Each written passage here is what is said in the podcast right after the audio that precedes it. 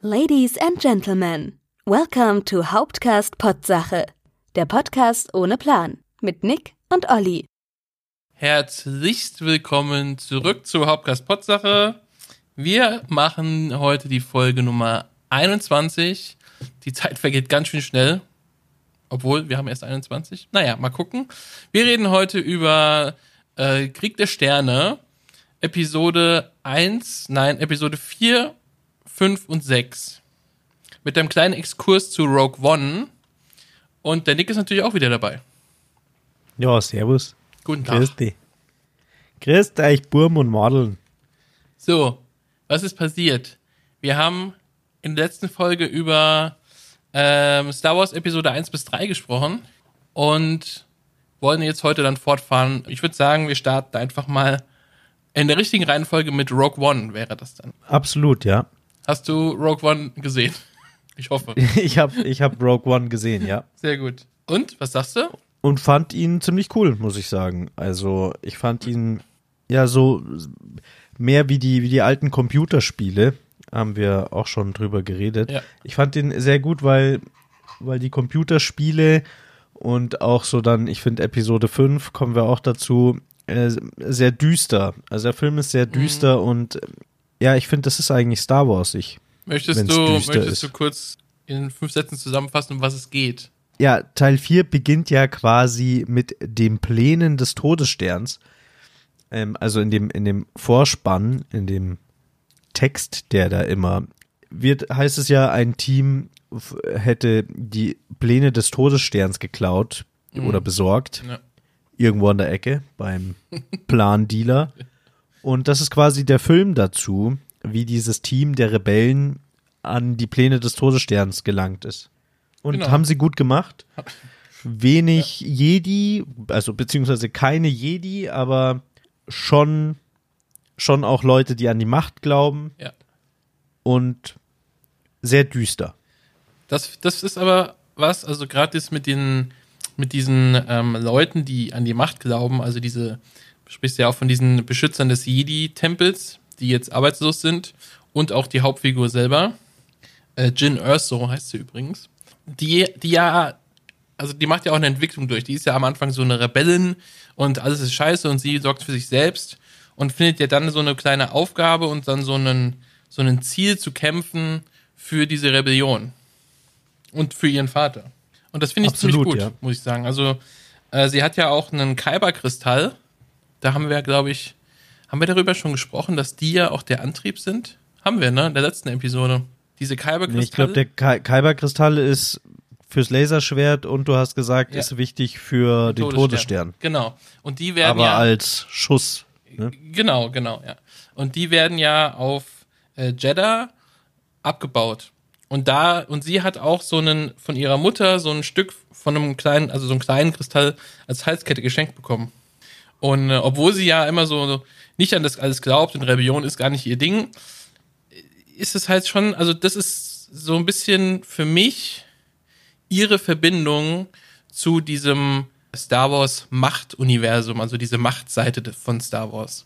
Das finde ich, finde ich super cool. Also das fand ich auch jetzt beim mehrmals gucken, also beim ersten Mal fand ich ihn eher so, hm, es hat mir sowas Star Warsiges gefehlt irgendwie. Jetzt, wenn ich ihn aber ein paar Mal jetzt geschaut habe und auch jetzt gerade vor zwei Wochen habe ich ihn geschaut, der ist einfach richtig Star Wars. Wenn man, wenn man weiß, weiß nicht, wenn man eintaucht in diese, in diesen Film, finde ich.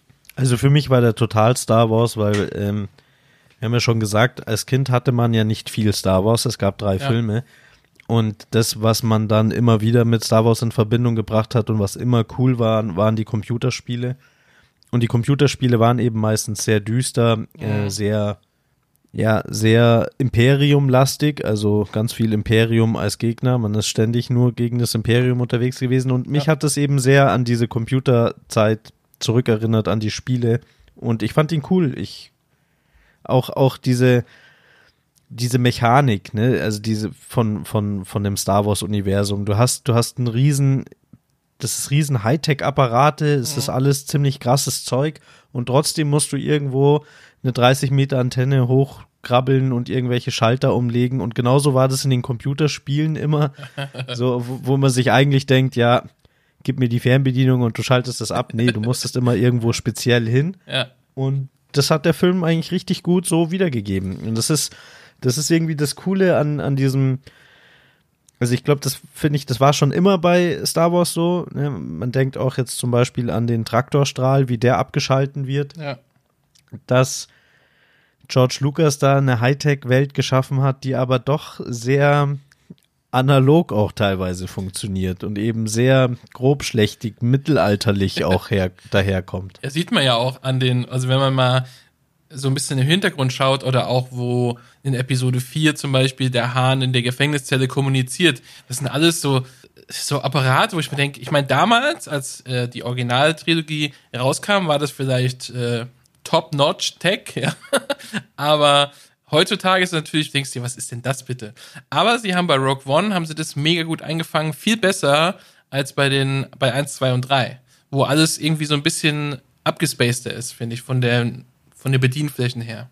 Absolut, ja. Und dann haben sie auch ein paar coole Schauspieler. Ich habe auch das Gefühl, man wollte so ein bisschen, ne, in den alten Episoden gibt's quasi nur eine Frau auf eine Milliarden Planeten. Man will jetzt das so ein bisschen nachholen und hat jetzt nach, bei den neuen Teilen ist ja schon eine Frau eine Hauptrolle und in dem Film eben auch. Und das finde ich ganz cool. Also funktioniert gut und wurde auch mal Zeit, dass es da ein paar mehr Frauen gibt in dem Universum. Das stimmt. Ja, also ich finde auch Jin Erso eine mega coole Figur, weil sie halt auch so ein, sie erinnert mich so ein bisschen so eine, so eine Lara Croft irgendwie, finde ich. So, so ein bisschen, so ein bisschen Tomb Raider, so eine Action, so eine Actionfrau einfach. Und die finde ich ziemlich cool. Ja, blöd, blöderweise schafft es ja niemand, weil man muss natürlich den Anschluss auch finden zu Episode 4. Und in Rogue One gibt es so einige Figuren, die im späteren Verlauf des, dieses Universums keine Rolle mehr spielen, wie, wie zum Beispiel dieser Trupp, ja, das wären natürlich richtige Helden oder sind Helden für die, für die Rebellion, sterben aber alle. Und deswegen haben sie natürlich keine weitere Rolle mehr im Universum, werden auch, glaube ich, nie wieder erwähnt. Und unter anderem, was, was mir auch aufgefallen ist, was super cool ist, diese Death Trooper, diese Leibgarde von dem, was ist das, Projektleiter vom Todesstern. Du weißt, wie Ja, ich der meine. James Bond Bösewicht, ja. Nein, nein, Moment, nein, das ist ja ihr Vater. Der ist ja Chefingenieur. Aber der Projektleiter, das ist ja der Typ, der am Anfang auch die, seine, seine Frau oder ihre Mutter tötet. Ach stimmt, das habe ich mir schon beim, beim Ja. ersten Mal gucken gedacht, es ist irgendwie falsch rum besetzt. Ihr Vater müsste eigentlich der Projektleiter sein, ähm, weil zudem dieses Bösewicht sein, ne? Mats Mikkelsen, Ja, ja genau, spielt dann ihren Vater. genau. Und naja, auf jeden Fall dieser, ich, ich weiß jetzt auch gar nicht, wie der heißt, ehrlich gesagt. Äh, Wie, wie diese Figur heißt. Der hat auf jeden Fall diese schwarzen Stormtrooper, Death Trooper heißen die, äh, Ach. dabei. Orson Krennic Ja, genau. ist, ist es und es sp spielt Ben Mendelssohn. Ja. Der Mendelssohn. Den kennt man aber auch irgendwoher. Ja, der ist äh, Schauspieler vom Beruf und taucht in Filmen ganz gerne mal auf, aber auch in Serien. In Filmen. Kann auch sein, dass er off-Broadway spielt, da bin ich nur ein bisschen selten. Kann auch sein, dass er Broadway spielt, da bin ich genauso selten. Hat bei Captain Marvel mitgespielt, falls es dich interessiert. Also, Oh. ne, Bei Captain Marvel Scheint hat er das- mitgespielt? hauptberuflich zu machen. Ah, jetzt, ah, ja, ja, okay, jetzt wo ich das Foto von ihm sehe, ja, okay. Habe ich schon mal gesehen, den Typ. Außer in Rogue One. Was soll ich sagen? Ach so, genau, diese Trooper, die sieht man ja auch nie wieder, weil sie natürlich auch alle sterben. Und es gibt anscheinend nur diese zehn Stück oder so. Finde ich, das finde ich so ein bisschen merkwürdig. Das ist halt so eine ganz, ganz, ich meine, wenn du eine Eliteeinheit bei uns in der heutigen, in unserer echten Welt anschaust, keine Ahnung, äh, KSK von der Bundeswehr zum Beispiel, das sind ja nicht nur zehn Hanse. also, oder GSG 9. Das sind ja auch nicht nur zehn Leute. Bin ich ein bisschen komisch, aber gut. Wer auf jeden Fall auftaucht, ist Gouverneur Tuck, der mit CGI nachmodelliert worden ist. Was? Fand ich heißt mega Tuck, cool. Der ist Tarkin, oder? Ah, meine ich ja, ich dachte Tuck. Ich glaube, Das, ist der von Robin Hood. Robin Hood, der, der Bruder Tuck. ja, genau, Gouverneur Tuck. Mein Gott, was ist los? Ja. Aber der halt, ne? Wobei, hier steht auch Großmoff Tarkin. Ja, das ist der Titel, ja. Ja, bei uns war es, also im, im, in der deutschen Übersetzung, vierter Teil, da ist er Gouverneur Genau, Tarkin. ja, ja, ja. Genau. Gouverneur Tak eben. der Dicke mit dem Mönchsmantel. Ja, wurde mit CGI nach äh, ne, Ja, was sagst du dazu? modelliert. Und äh, Antenne Alderan hat sich da ja furchtbar drüber aufgeregt, aber das sind jetzt nicht die einzigen, die ich gehört habe. Viele regen sich darüber auf. Wirklich? Ich fand's mega cool, ehrlich gesagt. Als ich da plötzlich den gesehen habe, habe ich mir gedacht, sehr geil. Ja, Ja, keine Ahnung. vor hat, hat gepasst und ich finde es sah nicht schlecht aus. Also ganz im Gegenteil. Nee, also er hat so ein, er, er kommt ja relativ oft vor und hat auch, hat auch richtigen Text. Also man sieht ihn nicht einfach nur durchs Bild laufen oder so, ne? Und, und er hat ja auch sogar einen Streit mit dem äh, Director Krennic, also mit diesem Projektleiter für den Todesstern, äh, wer hier jetzt das, das Kommando hat äh, über diese Station. Er hat so ein paar Momente, denkst du dir so, äh, das ist jetzt, er sieht nicht echt aus, aber er hat auch ein paar Momente, denkst du, wow, krass. Also da würde ich jetzt auf den ersten Blick nicht erkennen, ob er, ob er echt ist oder nicht. ja, man erkennt es, aber finde ich nicht schlimm. Ja. Tut dem Ganzen keinen Abbruch und ist einfach eine coole, ein cooler Anker dafür zum, zum, zu Episode 4, wo es ja auch dann äh, hinführt. Und was sagst du Und zu, zu Lea? An sich in Episode 4 hat er ja auch nicht viel, äh, ne, hat er auch nicht viel Rolle nee. und ist ja dann auch relativ die letzte Folge, in der er vertreten war. Also ganz cool. Äh, Lea fand ich auch cool. Also ja, Ich finde, bei Lea sieht man es mehr. Dass es nicht echt ist, finde ich. ja, wie gesagt, also ich finde, man sieht das immer in vielen Filmen. Es ist nicht schlecht gemacht, es ist gut gemacht, es Ja. passt gut rein, man weiß, warum es da ist und lässt einem so ein bisschen das Nostalgieherz höher schlagen, deswegen fand ich es gut. Ja. Was ich auch ziemlich cool fand in dem Film ist, die machen immer diesen, diesen Spruch, Rebellion, äh, Hoffnung entsteht aus Rebellion. Nee, Rebellion be- entsteht aus Hoffnung. So rum. Da muss ich sagen, äh, das fand ich immer so ein bisschen, also beim ersten Mal gucken, wie gesagt, hat er mich nicht 100% überzeugt. Das fand ich auch irgendwie so, ja, was soll denn das jetzt? Aber jetzt beim letzten Mal gucken hat es mich voll gepackt. Da habe ich echt ein bisschen Gänsehaut dann gehabt. Da dachte ich so, boah, ah, ich bin schon ganz Du schön. wolltest gleich deine eigene Revolution anzetteln. genau, da habe ich gleich mal Plakate gemalt. Nein, aber das, das, das, da, da kommt halt so diese, diese Star Wars-Liebe dann durch. Also auch, wir springen eine Sekunde nach vorne in Episode 7, äh, wenn, wenn Han Solo über, über die Vergangenheit spricht, über die Macht und die Jedi und das alles wahr ist und so. Gänsehaut pur. Ja, das ist einfach Star Wars-Liebe dann. ja, verleiht auch dem, der, der ganzen Rebellion so ein bisschen Deepness der Film, ne? Weil eigentlich Ja. ist es mit der Rebellion, so Episode 4, fangen wir mal mit Episode 4 an. Prinzessin Lea und so endet ja auch ähm, dann Rogue One. Lass uns Prinzessin kurz über das Leia- Finale von Ja. Rogue One sprechen, bevor wir mit zur Episode 4 Okay. gehen. Hast du schon verraten, alle sterben, aber ja. nein, weiter. nein, nein, das ist nicht das Finale. Also der Todesstern äh, wird, wird getestet, ja, und kann auch anscheinend nur mit ein Viertel der Kraft schießen oder so und, und tötet dann alle. Okay, aber die wirklich geilste Szene ist ja wohl der Auftritt von Darth Vader am Ende. Also Ja. das war ja einfach krass gigantisch, weil die haben ja dann die Todessternpläne erobert, wie man ja dann auch im, im Introtext von Episode 4 erfährt und wollen die, haben so eine, so eine, keine Ahnung, Diskette, wo das halt drauf ist. Und dann äh, wird des, dieses Schiff äh, angegriffen von Darth Vader mit so einem, mit so einem kleinen äh, Entertrupp. Und dann ist alles voller Rauch und Nebel und dann hörst du nur dieses Atmen und das Lichtschwert, wie es im Dunkeln halt angeht.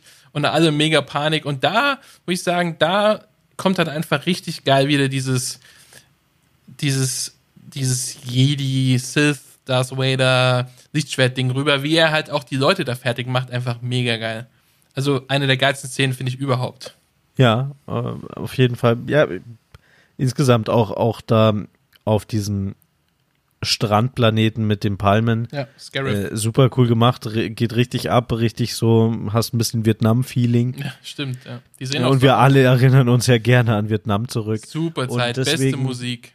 Wundervoll. Ja, zu der Zeit musste man in Vietnam sein. Heutzutage ist da nichts mehr los. Ja. Gut, ne? Gut. Ja, und was, was sie auch, finde ich, sehr beeindruckend hinbekommen haben, ist halt dieser Übergang von Rogue One zu Episode 4, den wir jetzt dann auch machen werden. Das ist wirklich ja im Prinzip, keine Ahnung, zehn Minuten dazwischen oder so.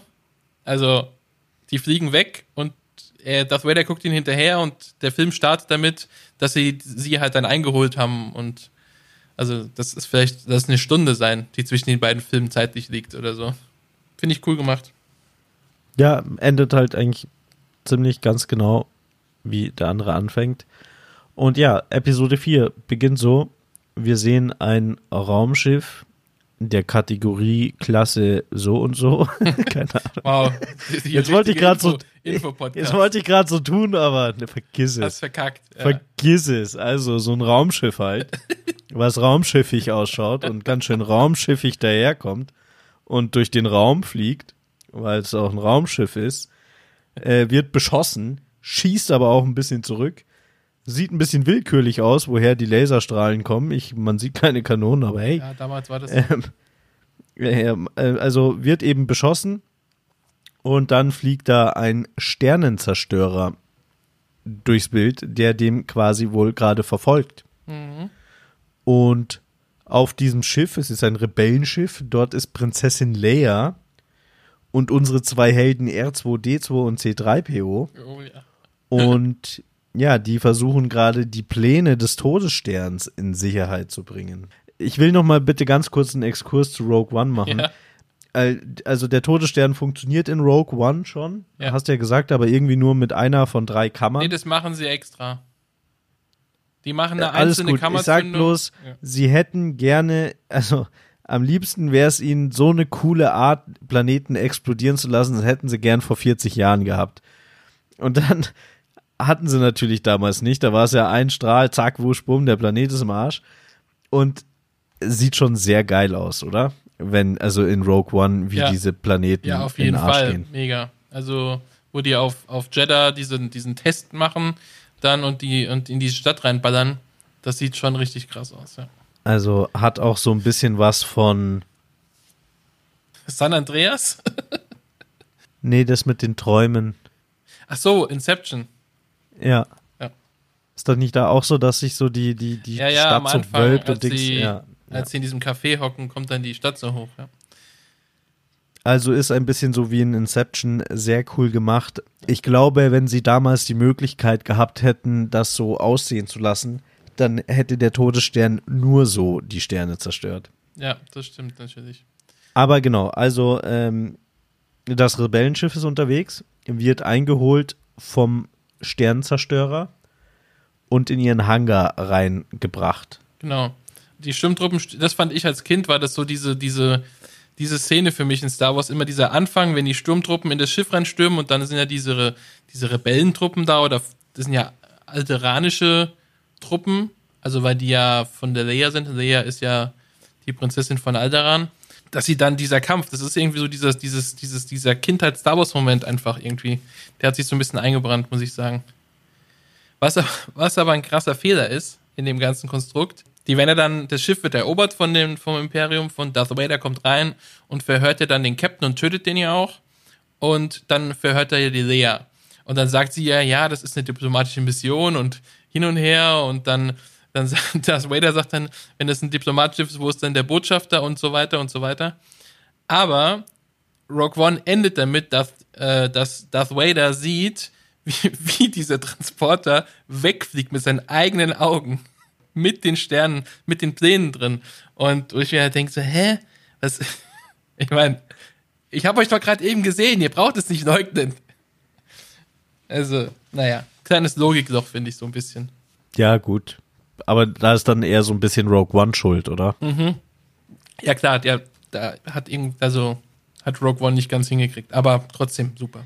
Aber man sieht, Lea spricht eine Nachricht in R2D2 rein. Helft mir, Obi-Wan Kenobi, ihr seid meine letzte Hoffnung. Und R2D2 und C3PO ähm, gehen dann in eine Überlebenskapsel und schießen sich raus aus dem Raumschiff auf den Planeten Tatooine. Und da ist der ganz große Logikfehler. Der Besatzung des Sternenzerstörers fällt eindeutig auf, dass sich dort eine Kapsel gelöst hat. Und dann heißt es, ah, da sind keine Lebensformen drauf, äh, schieß mal nicht drauf. Ja, warum nicht? ah, okay, gut. Schieß doch einfach. Wird dann in der Family Guy Version ziemlich geil verarscht und ja, eigentlich auch zu Recht. Denn wer hätte es gedacht, in der unbemannten und befrauten Kapsel befinden sich die Pläne des Todessterns, nämlich in zwei Druiden.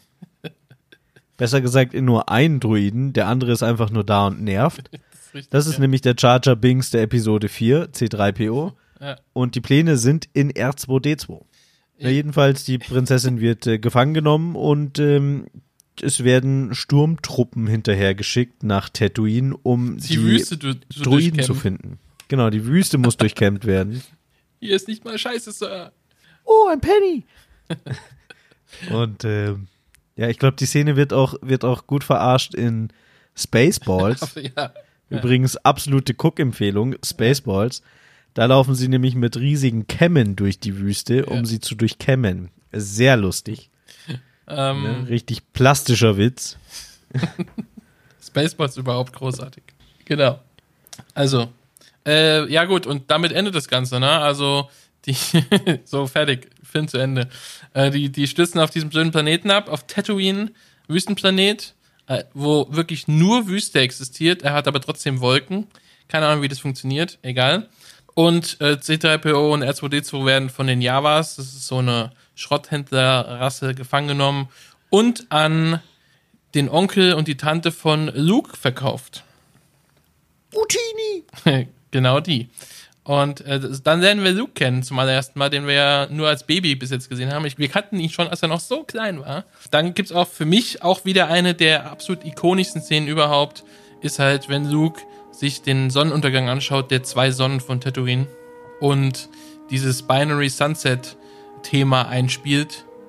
Und das ist halt für mich, also für mich persönlich eines der schönsten Musikstücke jemals. Absolut, das muss man sowieso sagen, haben wir auch letzte Folge schon gesagt. Die Star Wars Musik ist unfassbar gut. Man erkennt sie immer, man hört sie immer, jeder kennt sie und ist einfach, Ja. kann man, könnte mir auch einfach sehr gut vorstellen, mir in der Oper oder sowas anzuhören. Einfach nur die Musik, weil es einfach richtig gute klassische Musik Es gibt, ist. es gibt jetzt Mit im, sehr geilen. im, ähm, im Mai, nein, warte. Doch, ich glaube im Mai ist Rückkehr der Jedi-Ritter in Konzert in München. Sie haben ja eine neue Hoffnung und das Imperium schlägt zurück schon in Konzert gehabt die letzten Jahre und jetzt kommt Rückkehr der Jedi-Ritter in Konzert. Wenn du willst, können wir reingehen. Ja, sollten wir, äh, ist eine sehr gute Idee. Dann sollten wir uns aber bald drum kümmern, weil sonst Karten weg. So, dann steht er da, guckt den äh, Sonnenuntergang an und dann hört er Luke, Luke. Seine Tante Wie heißt sie denn? ruft ihn. Beru. Beru. Beru Ja, Lars. Tante Beru. ja. Ruft ihn zum Abendessen. Es gibt blaue Milch und allerhand äh, sonderbares Essen. Und ja, wa- was ich, was ich lustig finde, ist, dass, also bei Family Guy und so, da heißt es, er will sich, er will sich der Rebellion anschließen. Ja. Aber ich habe es immer so verstanden, er will auf die Akademie gehen, auf so eine Art College oder so. Genau, er will. aber ja. sein, aber sein Onkel sagt, nee, oder ist mit der Akademie vielleicht auch das Imperium gemeint? Ähm, das weiß ich ehrlich gesagt. Ich glaube nicht, ehrlich gesagt. Also er will auf jeden Fall aufs College, aber typisch Bauern, sein Bauernonkel lässt ihn nicht, weil er soll noch mal bei der Ernte helfen, noch mal richtig Geld einfahren, weil jetzt haben sie ja zwei Droiden, die richtig geil was ernten können und dann äh, hätten sie, ja genau, aber darf nicht auf die Akademie, Ja. Punkt. Naja, naja, ich habe jetzt gerade mal versucht, während du erzählt hast, rauszulesen, ob das die Imperiale Akademie ist, aber ich denke nicht. Sternflottenakademie, oder? Ist doch die einzige Akademie, die man kennt. ja, aber kann es eine andere als die Imperiale Akademie geben? Weil, ich meine, Ja, das sag ich ja. das ist Also ich gehe davon aus, dass er theoretisch dahin will und coole Sachen erleben, so wie es halt ist beim Militär, Kids. Ja. Geht zur Bundeswehr. Na jedenfalls, damit wir mal vorankommen, R2D2 haut ab. Luke sieht, R2D2 ist abgehauen und verfolgt ihn in seinem coolen Speeder. Ja. Äh, findet ihn dann natürlich, wird dann aber von äh, Sandleuten angegriffen und K.O. Geschlagen. Die wollen ihn, glaube ich, essen oder so, weiß ich nicht. Wird von Obi-Wan Kenobi gerettet. Den haben wir auch schon, äh, schon mal äh, gesehen in anderen Filmen. Äh, der alte Jedi-Meister. Dann kommt es zum Gespräch. Obi-Wan erzählt Luke also er rettet die natürlich alle und nimmt R2D2 und C3PO mit, erzählt ihm dann von Aber seinem eine kurze Vater. Frage. Meinst du mit Obi-Wan Kenobi den alten Ben Kenobi? Den Namen habe ich schon lange nicht mehr gehört. Also, ne? Beste Szene. Und äh, Obi-Wan erkennt auch R2D2 anscheinend gar nicht, weil, obwohl sie super viele Abenteuer hatten, egal. Obi-Wan erzählt Luke dann, dass Darth Vader seinen Vater getötet hat, dass er sein Vater auch ein Jedi war und der beste Raumpilot und bla bla bla und hin und her ein Riesenheld. Wir wissen alle, er war ein Lappen, aber und ein Kindermörder, aber so ist es halt.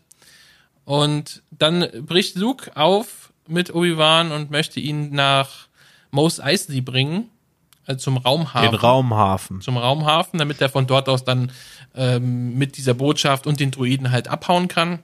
Äh, sie treffen unterwegs die, diesen Java-Transporter, der zerstört wurde, von den imperialen Truppen und dann hat Luke Angst, dass um seine Familie er fliegt, er äh, fliegt, ja, er schwebt mit seinem, mit seinem Schwebeauto zu seiner Family, die schon tot ist.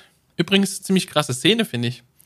Also für so einen Kinder FSK 12 Film. Die verbrannten Leichen. Die verbrannten Leichen da von seinem Onkel und seiner Tante. Ja, so, also alle tot. Er hat eh nichts mehr äh, auf Tatooine, was ihn hält. Er mag den Planeten nicht und haut dann mit Obi-Wan ab. Und in nach Mos Eisley, wo sie äh, dann ein, in einer Bar, in der Cantina, die sich einen Schmuggler Vorher kommt aber noch die coolste Szene, nämlich die Sturmtruppen sind auf der Suche nach zwei Droiden und da ist für mich so, als Kind war das die eindrucksvollste Jedi-Szene, nämlich sie werden kontrolliert und Obi-Wan Kenobi sagt einfach den Text, den der Sturmtruppler dann sagt, vor und er lässt ihn einfach weiterfahren und er sagt, Ihre Ausweispapiere. Ihr braucht seinen Ausweis nicht zu sehen. Wir brauchen seinen Ausweis nicht zu sehen. Das sind nicht die Droiden, die ihr sucht. Das sind nicht die Droiden, die wir suchen. Er kann passieren. Er kann passieren. Weiterfahren. Weiterfahren. Weiterfahren. und dann lässt er ihn weiterfahren und fand ich als Kind mega. Ja, Deswegen wollte Ja. ich Jedi sein, damit ich die Leute einfach dazu bringe, das zu tun, was ich möchte. Das ist, das ist cool, ja. Vor allem ist es eine der wenigen Szenen, wo in den alten Filmen ja diese, diese, diese Jedi-Macht dann auch zum Vorschein kommt, weil oft ist es ja eher so, die reden halt mit irgendwelchen Toten. Aber was halt gar keinen Sinn ergibt, da stehen halt vier Sturmtruppler und der beeinflusst den einen, das zu sagen. Die anderen müssen sagen, hey Mann, äh, Helmut, was, er hat doch gerade was gesagt, hä? Also, warum lässt sich einfach Ja, fahren? der wird schon, der wird schon in den Köpfen von allen drin ja, gewesen sein. sagen wir, nehmen wir mal einfach an, ne? Absolut. Ja. Luke wundert sich auch gar nicht, dass Obi-Wan sowas kann. Er weiß es anscheinend schon, dass Jedi sowas können. Und äh, dann lernen sie in einer Bar, lernen sie Chewbacca kennen und Han Solo. Ja, und da passiert das berühmte Han Shot First. Ja. Was hat es damit auf sich, weißt du das? Ja, es ist in der, in, den, in der Originalfassung, Ja. schießt Han als erstes auf den Kopfgeldjäger, der ihn jagt. Und später in der neuen Special Dingsbums, wir haben nochmal alles Mhm. anders gemacht, weil wir es nicht konnten, schießt Han nicht als erstes. Ähm, Und deswegen geht ganz groß die Legende, Han shot first, damit auch, also man meint, man hat Han auch eine gewisse Charakter weggenommen, genau. weil man eben ja, sagt, Han ist auch ein eiskalter Killer, Genau. der, bevor er sich umbringen lässt, den lieber abknallt. Und das hat Han gemacht. Genau, Ja. das hat er im, in der Kinoversion hat Han. Ich weiß gar nicht, ob Han sogar als einziger geschossen hat. Das weiß ich nicht. Das weiß diesen- ich jetzt auch nicht, aber muss er ja, weil dann, weil der Typ war ja dann tot. Ja, deswegen. gut, kann er sein, dass er noch im Dings. Auf jeden In Fall. der hat er neuen Version haben sie ja so eine Art gleichzeitig Schuss Genau, gemacht oder so. genau, ja. Aber Han shot first, der Kopfgeldjäger, der ihn jagt, ist weg. Ja. Davor ist auch noch dieses berühmte Gespräch mit, ähm, ja, hier, ist es nicht das mit diesem Kesselflug? Ja, genau. In unter zwölf Parsecs fliegt er den Kesselflug. Wobei Parsecs ja Eine Streckenangabe ist, keine Genau, Zeitangabe. ja. Genau, also sie, sie, sie wollten Hahn nicht als Killer dastehen, weil er ist ja schon ein charmanter Bursche. Und dann hat man gesagt, nee, das machen wir anders. Sie haben sogar in der Special Edition da noch eine Szene eingefügt im Anschluss, ähm, wie Hahn auf Jabba the Hutt trifft, im Hangar vom Falken. Ja, beziehungsweise die gab's damals auch schon, nur war das da irgendein Typ. Und diesen Typ, mit dem Han sich da unterhält, den hat man einfach rausgeschnitten. Jabba the Hutt Im reingeschnitten. Originalfilm ist die Szene gar nicht drin. Also im, im, in, der, in der Videofassung, die ich habe, auf, auf Kassette, ist, ist, war das nicht drin. Es kann sein, Ist dass es sicher? im- Weil ich Ja, habe damals dieses, dieses, äh, wie, das Making-of über diese Special Edition gesehen und da stand so ein Typ mit Fellanzug und den hat man einfach rausgeschnitten und eben Jabba the Hutt reingeschnitten. Nee, also ich bin mir Und- ziemlich sicher, diese, diese komplette, dieser komplette, dieses komplette Gespräch. Also kann sein, dass sie dann nicht im Film war, aber sie Ja, hat das- schon vorher ja. existiert, weil man macht dann, und das sieht so richtig bescheuert aus, Han geht dann hinter Jabba the Hutt vorbei und Jabba the Hutt ist so ein großer, fetter Wurm. Wurm, Ja. und steigt ihm quasi auf den Schwanz Ja. und das hat man so komisch so hingeschnitten, so, also schaut furchtbar aus. Also die Szene muss ja. ja. existiert haben, weil Han Solo ist ja Ja. Ist ja nee, deswegen sage ich ja, ich dachte auch geworden. immer, dass die dann im Film Ja. gewesen wäre. Das zeigt mir, dass ich wahrscheinlich niemals die Originaltrilogie gesehen, Trilogie gesehen habe. Keine Ahnung. Jedenfalls machen sie das Schiff fertig. Irgendwann mal kommen, kommen hier die, die Gäste des Schiffs, also Obi-Wan Kenobi, Luke und die Sturmtruppler sind hinter ihnen her und dann, ne, springen sie schnell in den Millennium Falken und hauen ab. der natürlich Millennium Falke. Warum heißt der Millennium Falke? Heißt der wirklich so? Er wird ja immer der Falke genannt, aber bei uns ist es der rasende Falke. Aber Millennium heißt ja nicht Rasen, oder? Ich weiß nicht. Nee, das heißt Einfach nicht. nur- Aber der heißt Millennium Falke. Ja, der heißt im, genau, im Original heißt der so. Ja. Der rasende Aber Falke. rasender Falke ist natürlich viel cooler. Das ist deutsch. Das ist ein rasender Falke. Und dann sind sie auf dem rasenden Falken, wollen nach Alderan fliegen. Was wollen sie denn da machen? Das weiß ich so genau nicht, weil Leia ist ja gefangen und das wissen sie ja eigentlich auch. Ich glaube- oder wissen sie es nicht? Die Ja, die, genau, in der Nee. Nachricht sagt die Lea ja, äh, Obi-Wan, sie haben meinen Vater in den Klonkriegen gedient, geholfen, gebildet, Genau. wir brauchen ihre Hilfe und der Widerstand oder die Rebellen sind eigentlich auf Alderaan, weil ihr Vater ist ja der King of Alderaan Ja. Und deswegen wollen sie nach Alderaan. Auf dem Flug kriegt Luke schon mal sein erstes Laserschwert-Training und das ist auch was, was den Family, ganz, Family Guy ganz geil verarschen, weil Han Solo sagt, die Macht gibt's nicht und Luke, der da gerade vor einer Minute 30 davon erfahren hat, gleich sagt, was, die glauben wohl nicht an die Macht, ja, ich kenne die Macht schon seit Ewigkeiten. Ihr habt die Macht schon in meiner blauen Muttermilch aufgesaugt. Und ja, dann treffen sie aber, also sind im Hyperraum drinnen. Sie wollen, ne? also sie, sie, treffen auf sie, Alderaan. fliegen, sie fliegen Warp, Genau. Warp 2 oder Warp 3. Gibt es verschiedene Warp-Stufen? Ich dachte, bei Star Trek gibt's Ich Warp. dachte, es ist Warp ist Warp. Ich weiß es nicht. Ja, Warp ist Warp 2, Warp 3, brauchst du ja ewig. Wenn du nur so schnell wie das Licht fliegst, dann ist ja Wahnsinnige brauchst du ja Geschwindigkeit. lange. Deswegen, nee, es gibt auf jeden Fall Warp 2. Keine Ahnung. Also in Star Trek, ne? Also, aber, also sie fliegen Lichtgeschwindigkeit, kommen raus aus dem Hyperraum und oh nein, was ist da? Da, wo Alderaan sein sollte, ist ein Asteroidenfeld und ein kleiner, sonderbarer Mond, Genau. auf dem sie natürlich erstmal zufliegen aus Sicherheit. Und dann stellt sich raus, es ist eine Raumstation, beziehungsweise das kann keine Raumstation sein. Dafür ist sie viel zu groß. Doch, es ist eine Raumstation. aber in dem Moment, wo er feststellt, ah ja, es ist wirklich eine Raumstation und umdrehen will, kann er nicht mehr umdrehen, denn die Raumstation, bei der es sich um den Todesstern handelt, hat den Traktorstrahl angeworfen und zieht den Millennium Falken zu sich. Wo ich mir halt denke, warum machen sie das? Also machen sie es grundsätzlich mit jedem Schiff, was da vorbeikommt? Oder Naja, das ist das Imperium, das ist die Polizeiordnungsmacht, der ist mit, mit Warp 2 geblitzt gebl- worden genau. und da wird er erstmal rangewunken. genau. Also sie, man merkt ja auch, wenn sie dann da reingezogen sind und ins Hangar gebracht werden, also es ist jetzt nicht so, dass die großartig da jetzt die wichtigsten Leute hinschicken. Die scheinen wirklich jedes Schiff, was vorbeikommt, das sieht aus wie so eine ganz normale, so eine, so eine, so eine Zollkontrolle oder so, ja. Ja, So, so ungefähr. ja. Und nachdem sie gerade, also es war der Todesstern, der gerade Alderan zerschossen hat und ähm, quasi alle Alderanesen getötet hat, damit auch den Vater von Prinzessin Leia und das ganze Hofgefolge. Übrigens, wir sind jetzt bei 40 Minuten, ne? Das sind immer noch ein nicht so bisschen wirklich. kürzer fassen, ja. Ja. Jedenfalls, sie sind auf dem Todesstern. Alderan ist weg. Sie müssen aber wieder raus vom Todesstern, wollen den Traktorstrahl abschalten. Das tun sie dann auch. Gleichzeitig befreien sie die Prinzessin. Ist denn, die, ich finde diese Todesstern-Szenen, also ich meine, das ist ja so die Mitte des Films, ungefähr. Oder Ja. fast schon, ja doch, schon eher hinteres, hinteres, äh, hinterer Teil, hinteres äh, Drittel. Es ist irgendwie so eine, so eine ganz zentrale Szene, oder? Also ich finde schon, du hast so diesen, diesen ikonischen Todesstern-Alarm, der übrigens nicht vom Imperium kommt, sondern den die Klontruppen auch schon verwendet haben. Aber das ist halt so dieses, das erste Mal, dass man diesen ganz ikonischen Alarmsound hört und diesen Todesstern auch wirklich mal dann von innen sieht.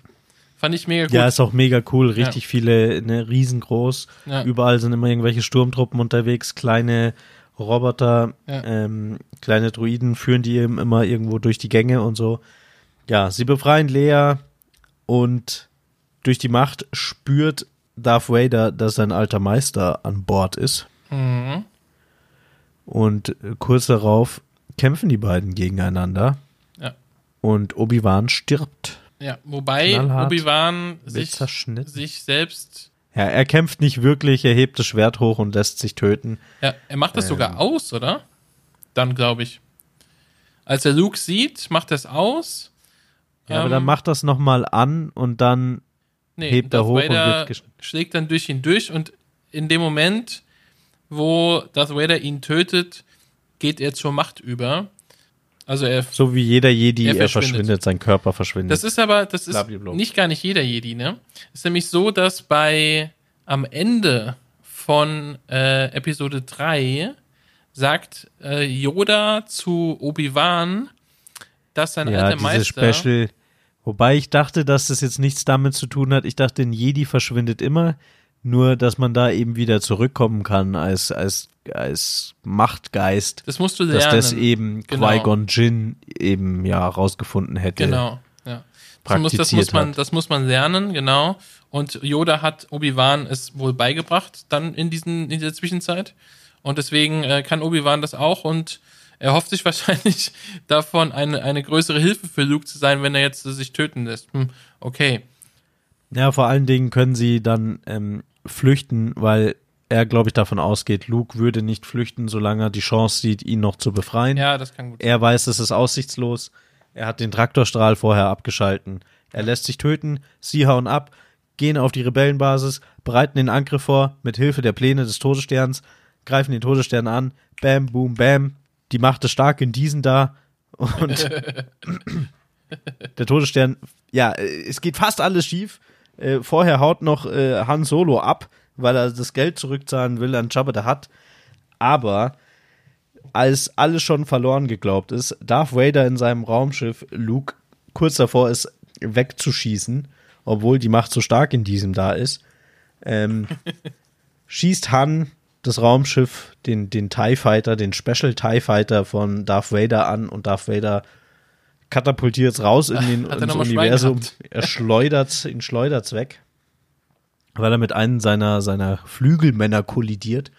Und Luke schießt die Photonentorpedos in die zwei Meter große Luke. Es ist ähnlich, wie wenn ihr Boombratten von eurer T16 aus abknallen wollt und zerstört den Todesstern damit. Ja, das ist richtig.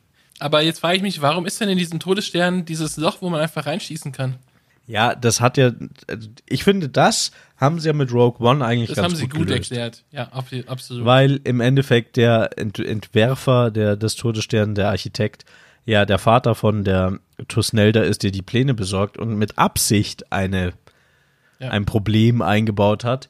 Und so ist die Erklärung auch gut, dass die, dass das Imperium selber gar nicht so einen Plan davon hat, dass es dieses, diesen Fehler gibt. ja.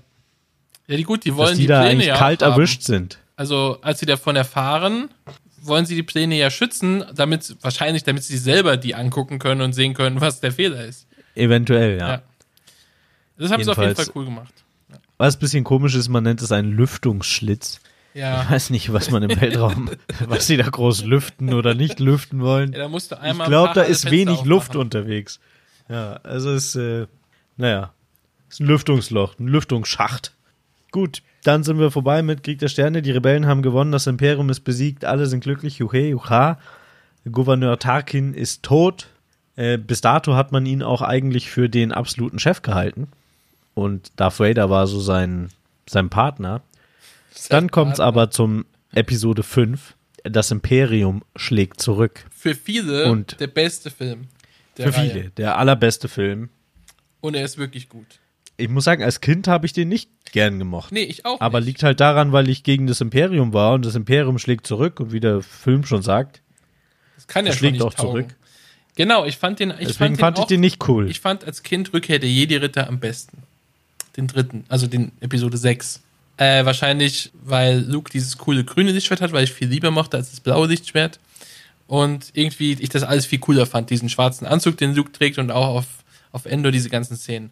Egal, dazu gleich. Aber jetzt, wo ich Imperium schickt zurück wieder gesehen habe, muss ich sagen, leck mich am Arsch, der ist wirklich gut. Also nicht nur als Star Wars-Film, sondern als Film überhaupt. Ja, der ist absolut gut. Er ist vor allen Dingen wieder sehr düster, ähnlich wie Rogue One, passt super rein. Ja. Die Rebellen verschanzen sich auf Hoth, denn obwohl sie gerade das Imperium sehr geschwächt haben, haben die ja immer noch drei Milliarden Sternenzerstörer und einen Supersternenzerstörer. Und ja, es sind natürlich immer noch die unangefochtene Macht im Universum.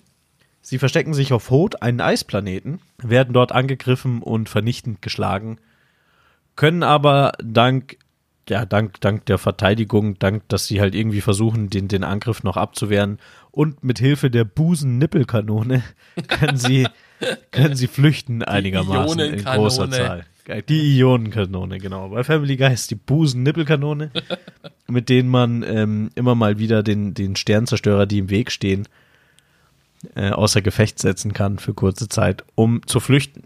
da, da sieht man auch zum, auf, auf Hoth, ist ja so ein riesen Eisplanet, da sieht man dann auch zum ersten Mal diese AT-80 Walker, wobei man sich nicht ganz einig ist, heißen sie es AT-AT oder AT-80, AT-AT. Ja, 8080 klingt Ja, viel ich, cooler. ich meine, ich habe irgendwo äh, sogar von, von äh, vom Josh Lucas selber gehört, dass sie AT-AT heißen würden, aber ich finde AT-80 ist einfach viel cooler.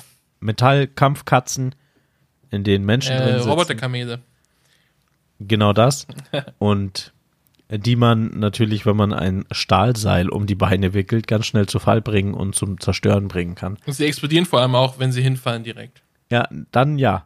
Kannst, vorher kannst du auf sie schießen, wenn sie stehen, dann haben sie einen Schutz, aber sobald sie über ihre Füße gestolpert sind, sind sie zerstörbar. Ja, gut, also sie schaffen es auf jeden Fall zu flüchten. Kein großes Drama.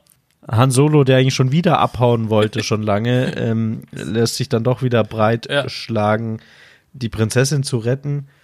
Und da knistert es auch schon so ein bisschen. Obwohl Prinzessin Leia dann Luke küsst.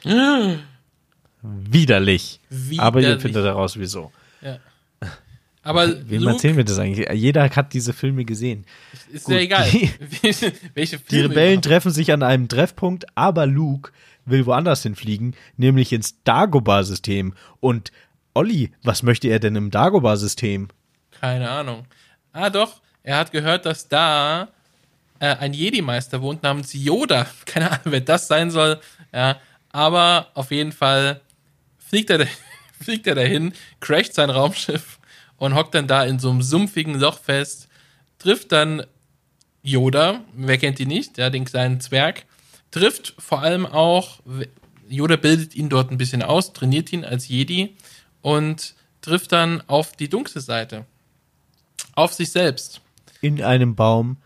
Ich habe niemals erkannt, also in einem Baum, für mich sah es aus wie so ein Baumstumpf, wo er da reingegangen Höhle. ist. Ja, aber unter Also geht in eine ja. Höhle rein, trifft dort auf Darth Vader, ist aber nicht Darth Vader, Schlägt schlägt, ihm den Kopf ab, Ja.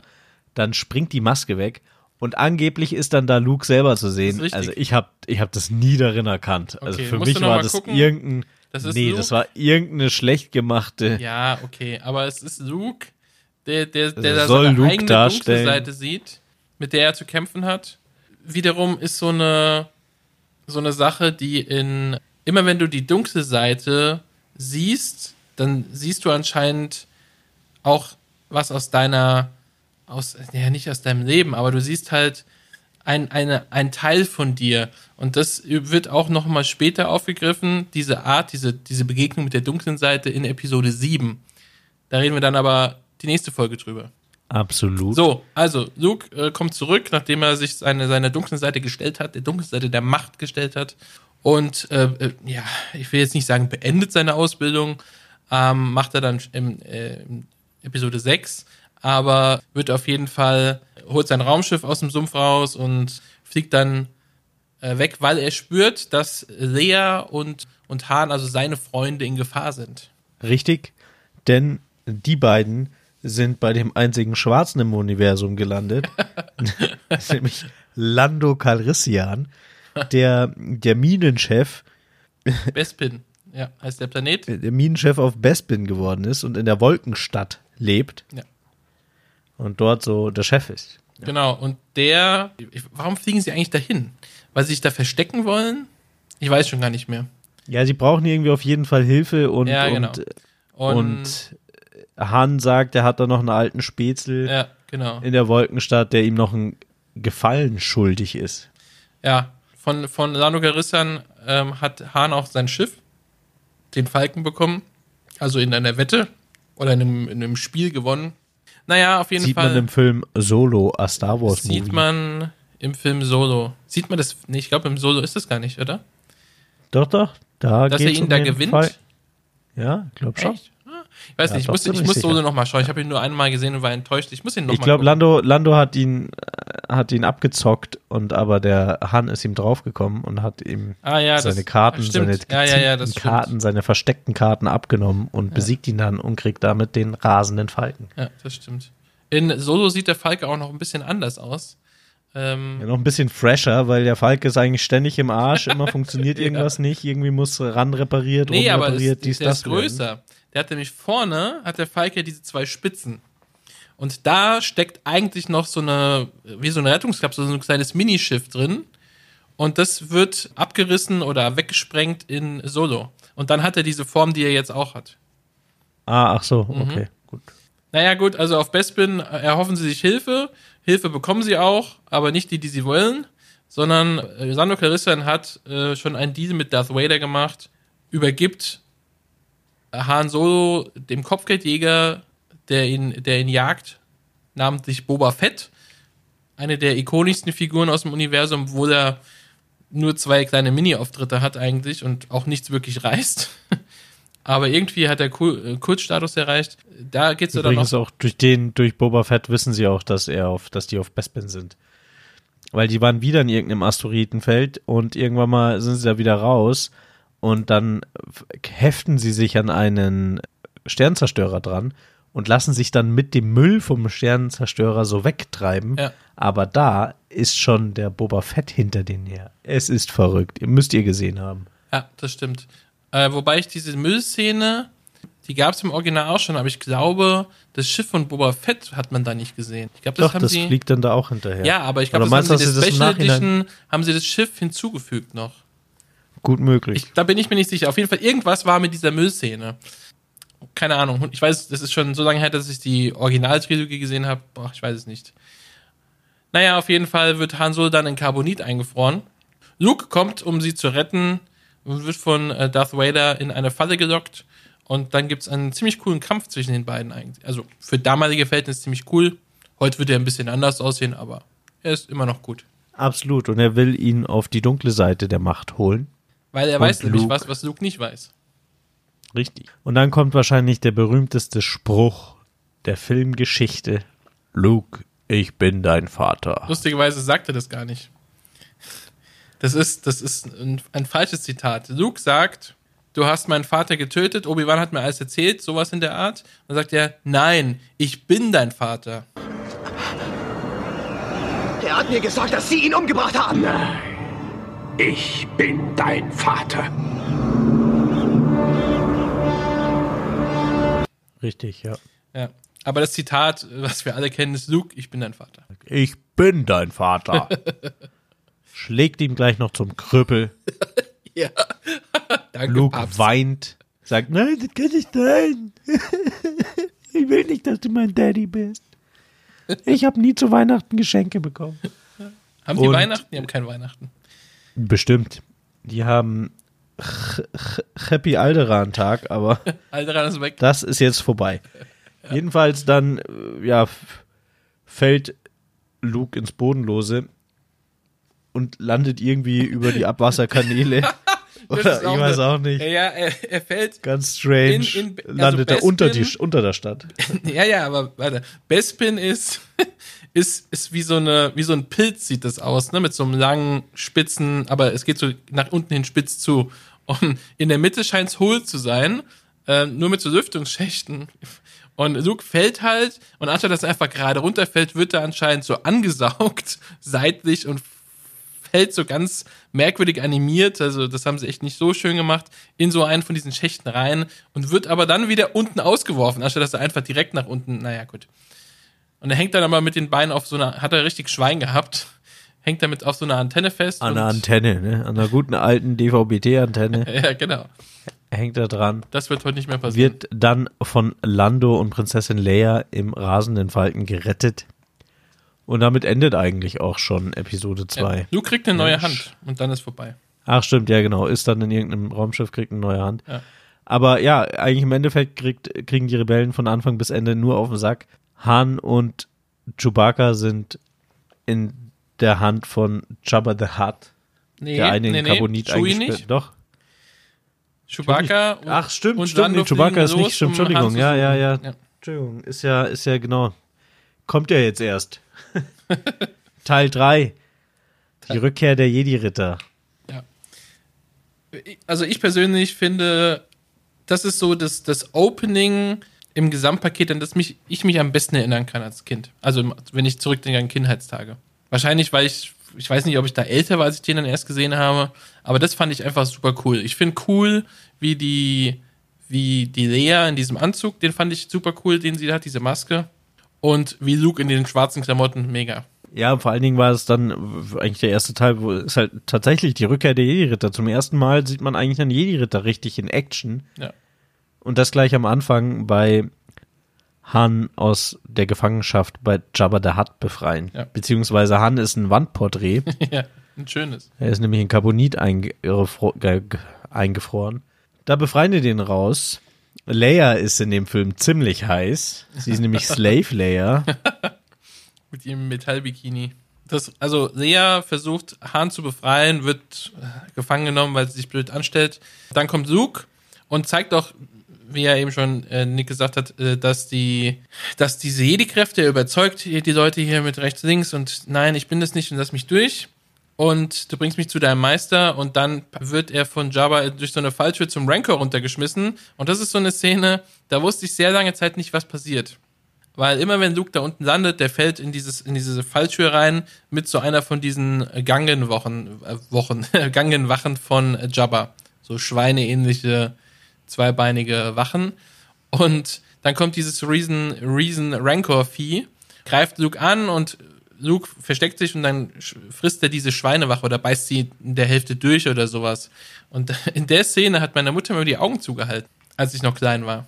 Weil sie, weil der Meinung war, dass es zu brutal ist, wenn dieses Vieh dieses andere Vieh frisst. Deswegen wusste ich lange nicht, was, was da passiert. Ja, ich fand das Rancor-Ding hat immer ziemlich furchtbar ausgesehen. Also schlecht im Sinne Animiert. des Animiertseins. Ja, Oder beziehungsweise vielleicht war es auch eine Puppe oder so, keine Ahnung. Sah immer ziemlich ja. Also es ist, glaube ich, kein. Sah ein bisschen schäbig aus. Luke tötet es natürlich, wird aber trotzdem gefangen genommen. Und dann geht man zum nächsten Monster, nämlich zum großen Wüstenloch-Monster. Ja. Einfach nur ein Maul in der Wüste. Aber Frag das, mich, wie sich das sonst so ernährt. Ein bisschen, ja. Ja. Der, wie heißt der? Salak, scheint oder? vielleicht die, die Umgebung anzusaugen. Keine Ahnung. Ja. Wüstenloch-Monster. Ich will nur wissen, von wem, von wem das Aber auch hier wurde. voll cool, voll Laserschwert, voll Lando ist am Start, alles war geplant, hahaha, Jabba wird umgebracht, cool Dings, sie retten Han, alles ist wieder auf Go Charlie Go. Die Rebellion ist wieder vereint und Jabba ist tot und damit hat Han seine Schulden beglichen, würde ich sagen, oder? Also ist die Moral der Geschichte, wenn du Schulden bei jemandem hast, musst du einfach nur aus dem Weg räumen, dann hast du auch keine Schulden mehr. Und Boba Fett wird getötet. Ja, aber wie? Ne? Also, das ist halt eigentlich durch Zufall, weil äh, Hahn nichts sieht, weil er durch das Carbonit halt sehr lichtempfindlich ist und nicht sehen kann ähm, einige Zeit und dann während so einem Rumgefummel ihn mit so einem Stock am, an seinem Raketenrucksack trifft und er tschu, einfach wegfliegt in dieses Loch rein. Ja, da ist sein Dad schon cooler gestorben, ne? Ja, der hat wenigstens die Mütze verloren. Ja. Naja, Ja, und wurde halt auch cool von Samuel L. Jackson, also so richtig Japan-Style. Kommt so angelaufen, pfusch, ja. coole Szene. Äh, ja, genau. Alle besiegt, alle tot, alle hier, Jabba da hat. So, Das aber war's. Jetzt haben wir natürlich ein Problem. Und zwar, dass der Todesstern wieder aufgebaut wurde oder neu gebaut wurde. Er aber noch nicht ganz fertig ist. Und zwar, Er ist auf jeden Fall under const construction. und er ist zehnmal größer als der Originale. Es gibt so Grafiken, Original-Todesstern, dann der zweite Todesstern und dann diese Starkiller Base aus den neuen Filmen, auch nächste, äh, nächste Folge mehr, die einfach natürlich ein ganzer Planet ist, aber der ist auch viel größer, also zwei oder dreimal so groß wie der Originale dann. Was aber ein bisschen komisch ist, denn das Ding wird ja gebaut im Schatten des Mondes Endor. Ja. Und Endor ist ja nur ein Mond. Und ähm, bitte verbessere mich, aber Mond bedeutet doch Trabant eines anderen ähm, Ja. Planeten. Den sieht man aber nie. Nein, den sieht, das also stimmt. das muss ja. dann ein Giganten, Gigantenplanet sein, der dann einen Mond hat, der so groß ist wie ein Planet, der dann einen Todesstern mit dran hat, der ja auch so groß ist wie ein Planet. Also, äh, ja. Man, man spielt hier ein bisschen mit Größenverhältnissen, habe ich das, Das ist Gefühl. richtig, ja. Man, ich habe jetzt auch mal gerade auf, auf Endor geklickt äh, in, in dieser Übersicht hier. Und es ist einfach nur, da steht auch nicht dabei, zu welchem. Ah, hier doch. Endor umkreist einen unbewohnbaren Gasriesen, der ebenfalls als Endor bezeichnet wird. Wow, einfallsreich. Alles klar. Naja, gut. Aber die Rebellen machen, starten einen Angriff auf Endor, ist ein Waldmond.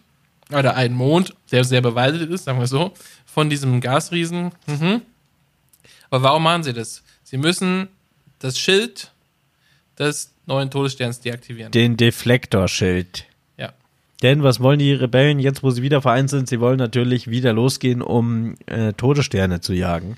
Das scheint der Shit zu sein. Wo ich mir halt auch Zeit. denke, ich bin nicht sicher, ob, ich meine, wenn man es mal genau nimmt, ne? Das Imperium hat einen Planeten zerstört. Die Rebellen Ja, aber sehr wichtig. Haben Den jetzt schon- Rebellenplaneten Nummer eins. haben jetzt schon am Ende des Films dann sozusagen zwei Monde zerstört, wo ja auch sehr viele Menschen drauf leben oder stationiert sind. Hä? Ja, den ersten und den zweiten Todesstern. Ja gut, aber da sind ja auf den Todessternen, ist wie wenn du einen Flugzeugträger versenkst. Ja, aber da ja das viel ist, mehr da ist ja kein drauf. Unschuldiger drauf. Da sind doch nur Ach so. Soldaten. Ach so. Ach so, okay. Also, wo gehobelt wird, fallen Späne. Ich würde mal sagen, auf Alderan sind deutlich mehr Unschuldige ums Leben gekommen. Und auf so einen Todesstern, ich meine, das Ding heißt nicht Flugzeugträger. es heißt nicht Friedensbringer. Es heißt Todesstern. Also wer auf dem Todesstern ist, sollte damit rechnen, dass er früher oder später mit dem Tod konfrontiert wird. Wahrscheinlich sogar mit seinem eigenen. Die wissen, für was sie unterschrieben haben.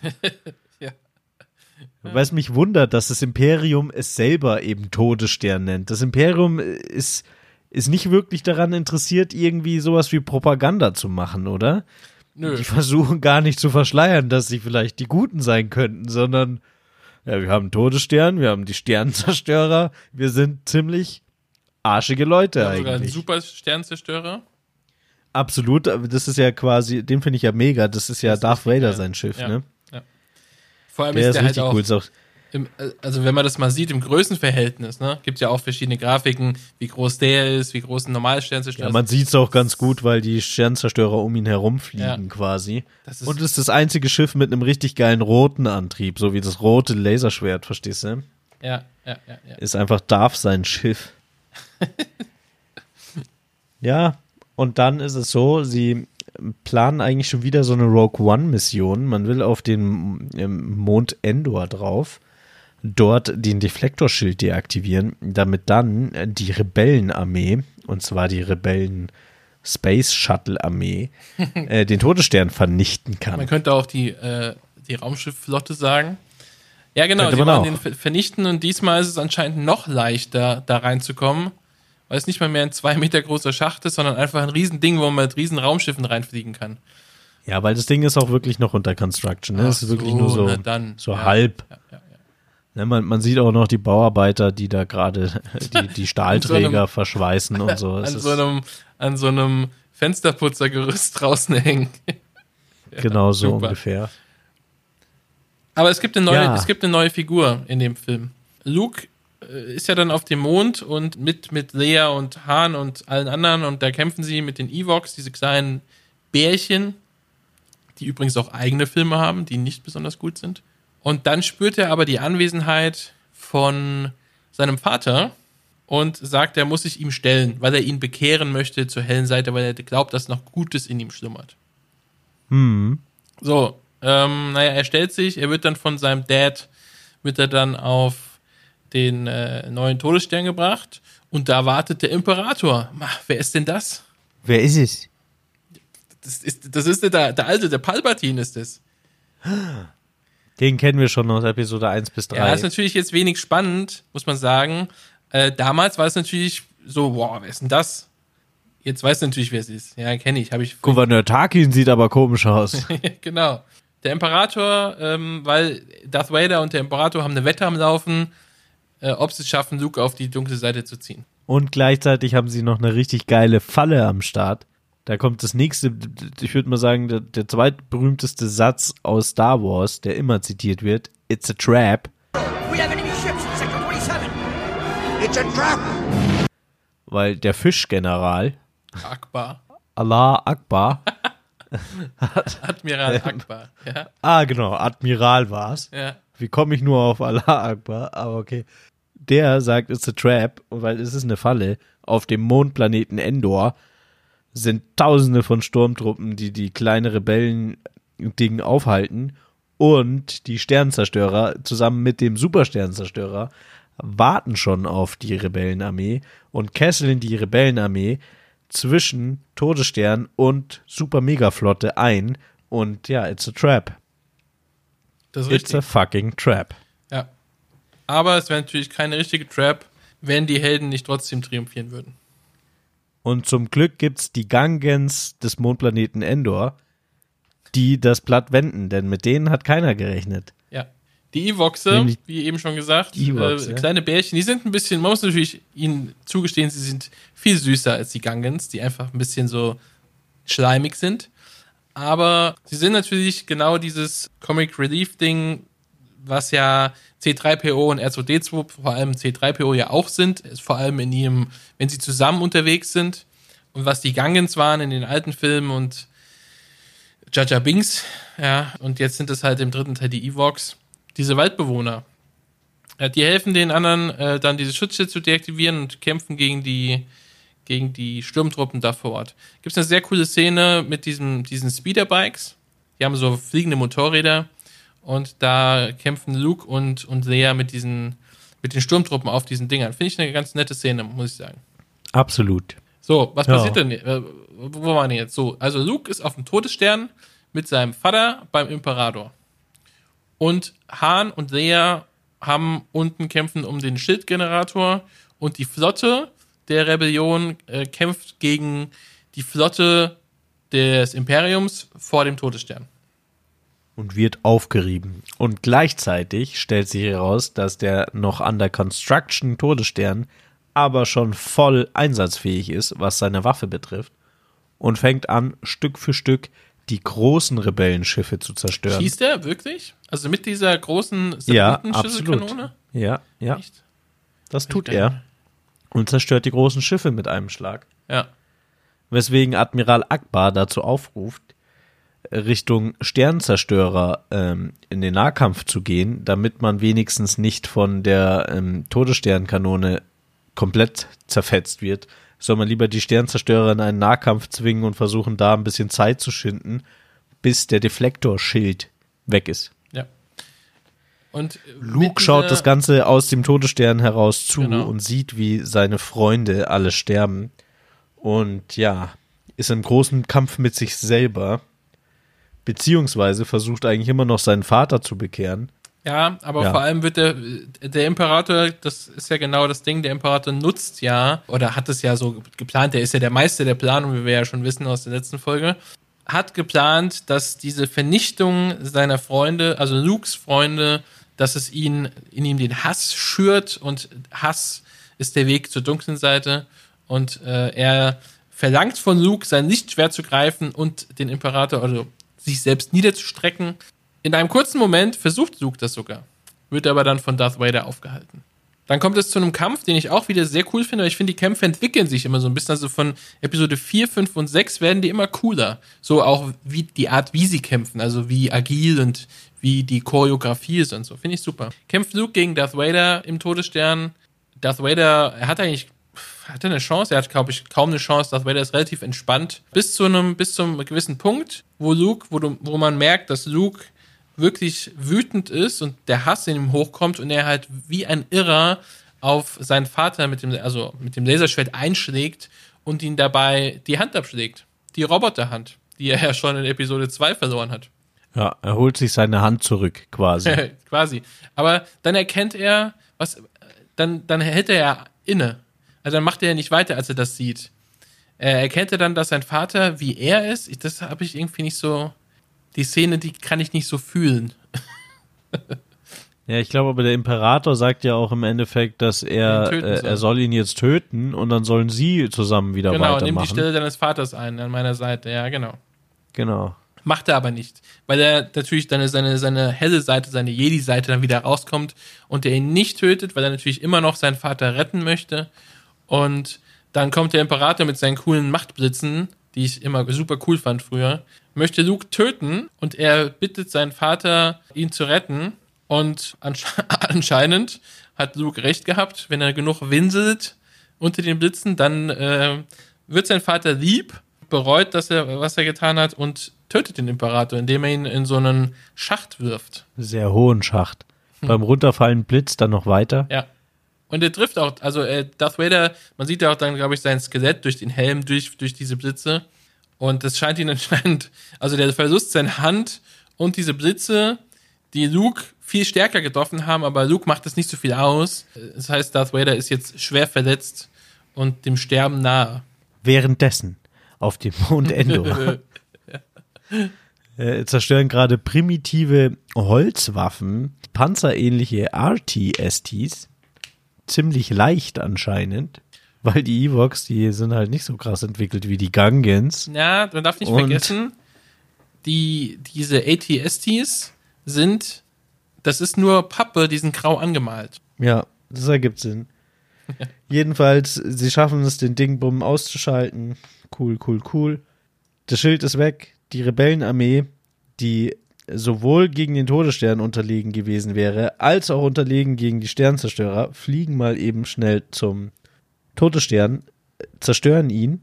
Zum Generator, Hauen wieder glaube ich, ab. ist das, oder? Ich weiß gar nicht. Ja, Ja. sie zerstören ihn halt auf jeden Fall, diesen, diesen Dingsbums. Ne, den Motor, den Motor machen sie kaputt. Den, den Fusionsreaktor im Inneren machen sie kaputt. Ja. Luke flüchtet währenddessen. So, und jetzt kommen wir zu meinem Problem. Die Sternzerstörer also gibt es doch immer noch. Zusammen mit dem größten Schiff überhaupt. Die würden die doch immer noch volle Kanne platt machen. Ja, aber die fliegen, glaub- die springen, glaube ich, weg danach. Ah, okay. Dann hauen sie ab. Der nächste Todesstern ist kaputt. Die Jedi-Ritter sind zurückgekehrt. Ende der Trilogie, der Originaltrilogie. Ja, Ja, toll. Großartiger Moment. Das Gute hat gesiegt. ja. Wo ich sagen muss, also dann gibt es eine richtig fette Party auf allen Planeten, die man aber nur kennengelernt in der hat. Special Ist Edition. Feuerwerk. Ja.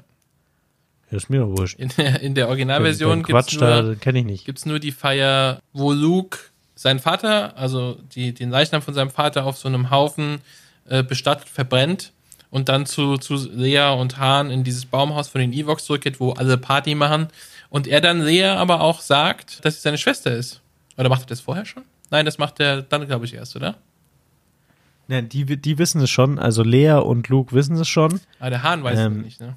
Han weiß es nicht und Han ist dann eifersüchtig Ja. und dann kommt daraus, ich liebe ihn. Ja, okay, dann weiß ich aber, wo mein Platz ist, blöde Schlampe. und dann sagt ihr aber, nein, nicht so. Er ist mein Bruder. Ja, Und dann ist alles, alles eine, wie eine gut. Folge über den Alles Tag und toll. Nacht. Ne, so endet's dann und dann ist schon ziemlich cool damals gewesen, muss man sagen. es, also ich finde es immer noch, also wenn ich das sehe, denke ich mir immer noch, wow, einfach nur Star Wars hat so viele, was natürlich auch extrem viel mit der Musik wieder zusammenhängt. Ne? Also diese John Williams-Themen, die auch von anderen Musikkomponenten dann natürlich in der Art aufgegriffen werden, für andere, also auch für die Star Wars-Spiele oder so, hat das ja John Williams dann nicht unbedingt gemacht, aber andere in der Art funktioniert auch super. Das ist einfach die Musik mit den Szenen dadurch, dass wir natürlich, gut, das ist für mich, ist es halt wirklich früheste Kindheit, diese Star Wars, diese Original Star Wars Trilogie. Und egal, was ich jetzt von Star Wars sehe, sobald es diese Star Wars Themen ähnliche Musik hat und Jedi und Lichtschwerter und äh, diese Laserkanonengeräusche ja auch, die ja auch ganz speziell sind immer, oder die TIE Fighter Geräusche im Vorbeifliegen und so, das ist einfach immer Gänsehaut. Absolut da ist meine Lieblingsszene so eine, so eine Demo und dann läuft Polizei auf und da ist so ein Typ mit Trompete, der dann das, ähm, den Imperial March trompetisiert. Echt? Gibt's ein Video? Während die Polizei gerade aufmarschiert, das ist ziemlich cool. Ja. Und ist auch, ist auch einfach so ein, so ein Ding für sich selber geworden. Ne? Also die, allein wenn du die Mo Melodie hörst, ist für einen das ultimative Böse. Genau, Man verbindet ja. es sofort. Ah, okay, das sind die Bösen. Genau. Und ja, die, die Musik ist wahrscheinlich sogar das Genialste an der ganzen Sache. Das stimmt. Wenn man jetzt mal bedenkt, die, wenn man ja so viel über, ja, Episode 1 bis 3 ist ja allgemeingültig eher so schwach, ja, aber wenn man jetzt mal nur die, die Essenz nimmt aus Episode 4, 5 und 6, Dialoge und Story, es ist genauso Müll. Ja. Ja, das sage ich auch immer. ist halt- es das ist halt- das ist nicht. Und vor allem, es fällt einem, es, als Kind hat man das nicht gesehen, natürlich nicht. Da hat man nur Laserkanonen gesehen und, und Jedi und Darth Vader, super cool, ja. Äh, Das Raumschiff war alles super. Aber ja, wenn man das jetzt mal ganz bewusst schaut, ohne und versucht, diese Star Wars Nostalgiebrille mal nicht aufzusetzen, dann denkt man sich, mein Gott, das sind schon coole Filme. Also vor allem das Imperium schlägt zurück ist ein richtig, richtig guter Film. Aber die Dialoge ein ganz schöner Schmarrn. Und die Story ist Ja. auch super flach. Also das ist nicht so, dass du da irgendwie eine krasse Charakterentwicklung hättest oder sowas. Nee, sehr, sehr oberflächlich. Das ist ja auch das, was ich meine mit Rogue One. Gibt Ja. man der Rebellion auch mal ein bisschen Tiefgang. Ja, absolut. Merkt, dass sie so ein bisschen. Nee, aber ich würde sagen, wir sind durch mit unserer zweiten Folge. Genau. Noch einmal müsst, musst du und ich durchhalten und ihr. Und dann, ähm, ja, nächste Woche kommt äh, unser dritter Teil. Es geht um Episode 7 und 8 und wir werden wahrscheinlich einen kleinen Ausblick für Episode 9, was wir so hoffen, denken, erwarten. Genau. Und Ja. dann ist der Film auch schon in den Kinos. Und dann haben wir es immer entweder äh, endlich wieder hinter uns und wir können wieder aktuelle Themen. ja, endlich. Ja, Ja. endlich wieder. Aber trotzdem finde ich trotzdem eine lustige Sache, dass wir jetzt hier gemacht haben oder dass wir das machen. Vor allem für Leute, die vielleicht keine Ahnung haben und den neuen Film sehen müssen mit ihrem Partner oder so. Hört euch einfach die Folge an und dann wisst ihr Bescheid. Ja, ihr braucht es gar nicht sehen, so wie wir es erklärt haben, ist es viel besser, Ja, glaube ich. Auch mit den ganzen Glaub- Fachausdrücken, die wir ge gedroppt haben. Auf jeden Fall. Die Ad, Ad, Ed, Ed. Ad, Ad. Gut. Nee, ja, dann vielen Dank. Wir hören uns nächste Woche, Olli. Danke. Peace out. Bis dann. Tschüss.